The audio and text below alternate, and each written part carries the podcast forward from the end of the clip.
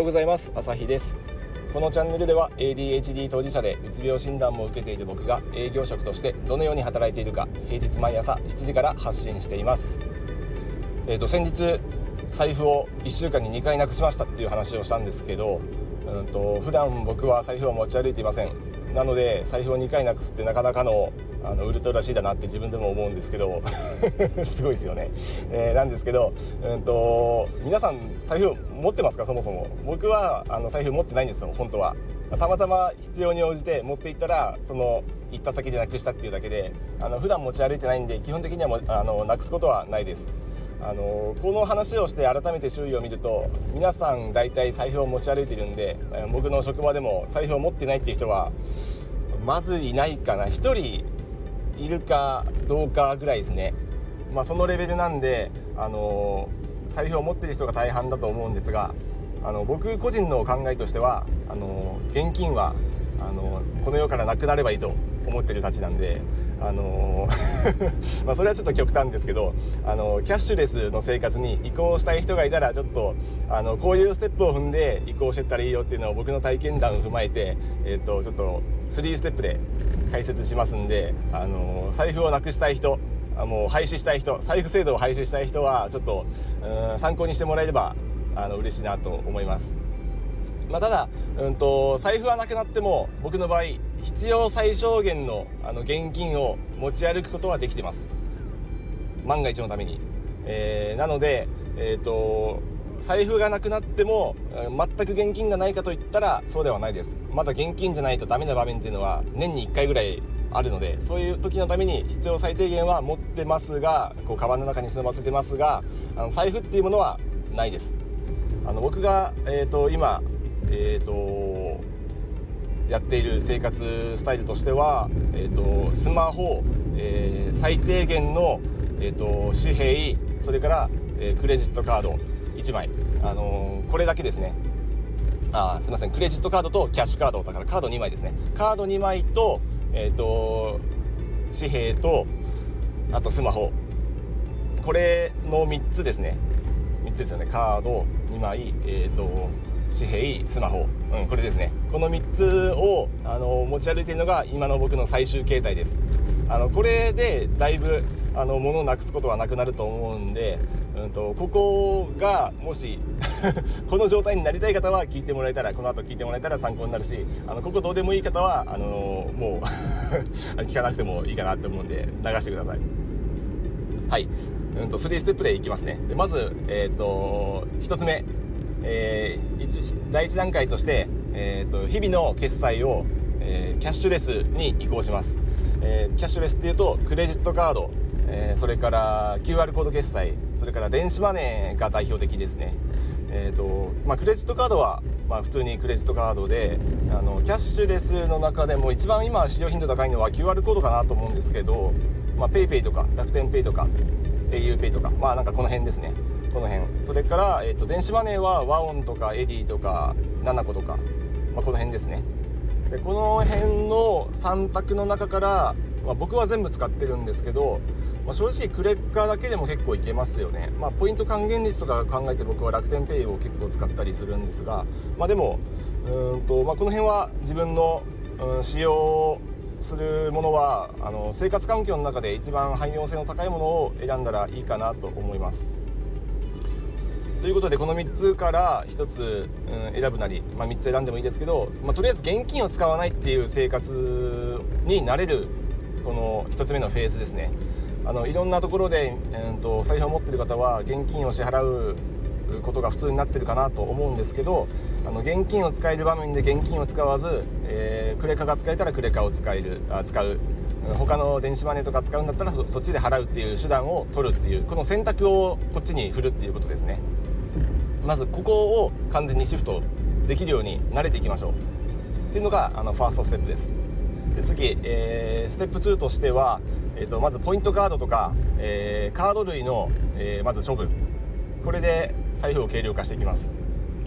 まだ財布は持っててもいいです。現金も持っててもいいです。ただその中身はもう限りなくゼロにしていきましょう。うんとポイントカードは基本的になくていいです。あのこのように必要ありません。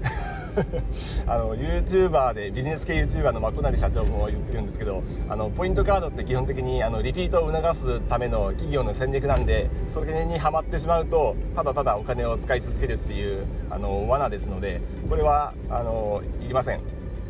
必ずこのお店で週に1回買い物するとかそういうのが決まってるんであればまあ100歩譲って持っててもいいかもしれませんがでもそれでもアプリでいけますよね大体。スマホのアプリでいけると思うんで物理的なカードはいらないと思います。捨てましょう。やむを得ず持っているものとしては保険証あと医療関係の機関の診察券とか、まあ、この辺はやむを得ず持つしかないですね。まあ、ただ持つしかないですけど、まあ、近い将来マイナカードに統合されるし保険証は。うんと診察券もどうにかなんないですかねあれ。ちょっと僕の力ではどうにかなんないですけどまあこの2つも診察券と保険証もまあ最終的には必要に応じて持ち出せばいいだけなんであの365日持ち歩く必要はないのであの財布からは出して OK かなと思います。僕は持ち歩いていません。でまあここでポイントカードからまあ脱するっていうのがまあうんとステップ2です。で最後あのステップ3、えー、ここでは完全に財布をあの廃止します。えーと、ポイントカードは持ってないんで、えーと、必要なカード最低限必要なカードが入ってるかなと思うんですけど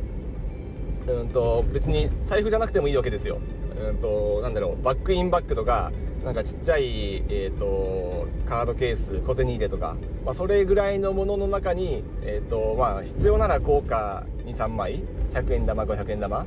あとそこにあの小さく折りたたんだ1000円か5000円かを突っ込んでおけばあもう十分それで万が一の、えー、時には対応できます。どうしても心配ならあのリスクを取って1万円札入れてもいいかもしれませんけどまあそんな場面って年に1回もないあるかないかですね僕の経験上。3年ぐらいこの生活してますけど。まずそうそう起きないです。1000円か5000円か入ってれば大丈夫です。で、えー、そこに加えて、えーと、ちょっと後でリンク貼っておきますが無印の、えーと、バックインバッグを僕使ってる、まあ、バックインバッグっていうのがあのメッシュのポーチなんですけどこれを使ってるんですけどこの中に、えーと、ちょうどカードが収まるサイズのあの内ポケットがついてるんでここに、えー、とクレジットカードとかあとキャッシュカード、まあ、この最低1枚ずつを入れておけば、まあ、それ以上に必要な出費がえーと、突然降りかかってきてもまあ対応できますね。できます、まあ、これは断言できます。大体できます。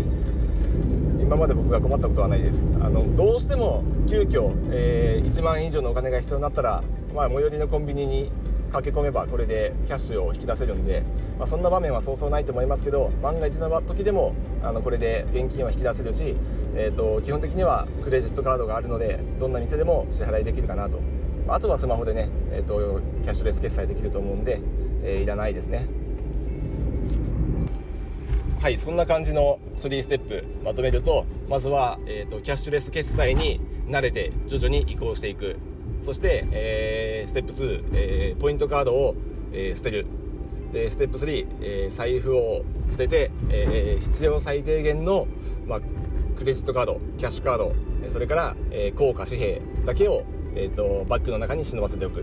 ていう感じになります。なので、えーと、バッグは持ち歩くことになることが多いかなと思います。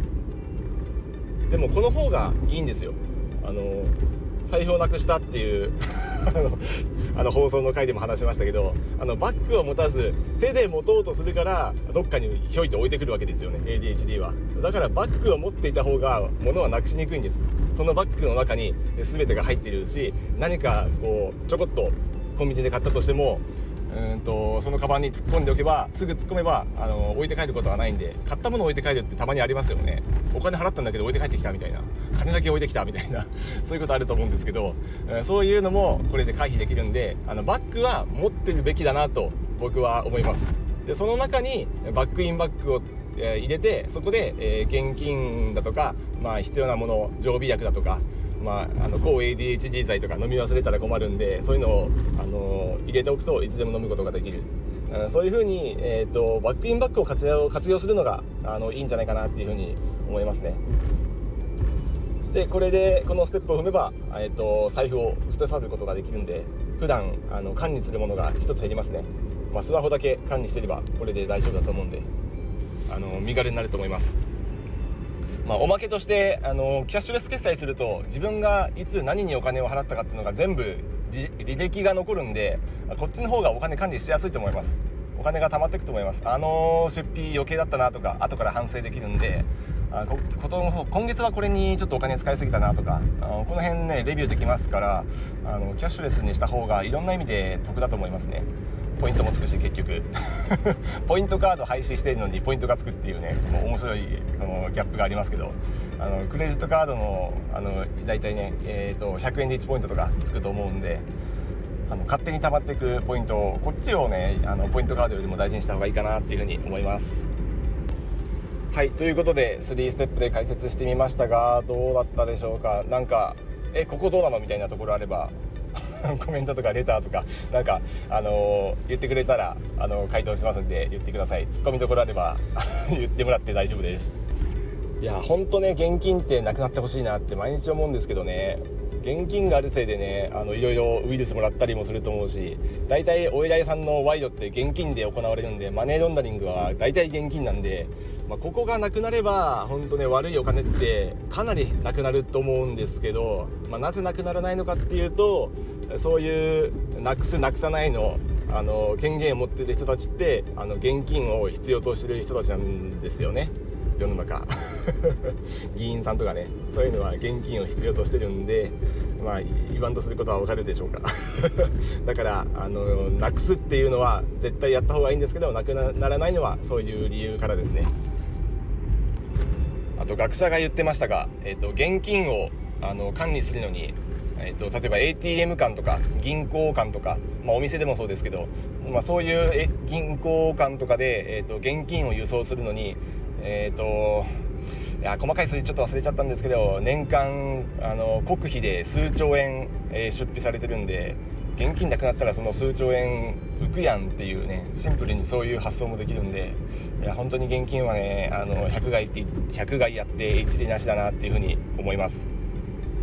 ということで ADHD が率先してあの脱現金を進めていきましょう僕らのあのスタイルには絶対合ってると思うんであの脱現金。慣れたらこっちの方がもう完全に快適だと僕は断言できるんであのおすすめです。是非試してみてください。ではまた。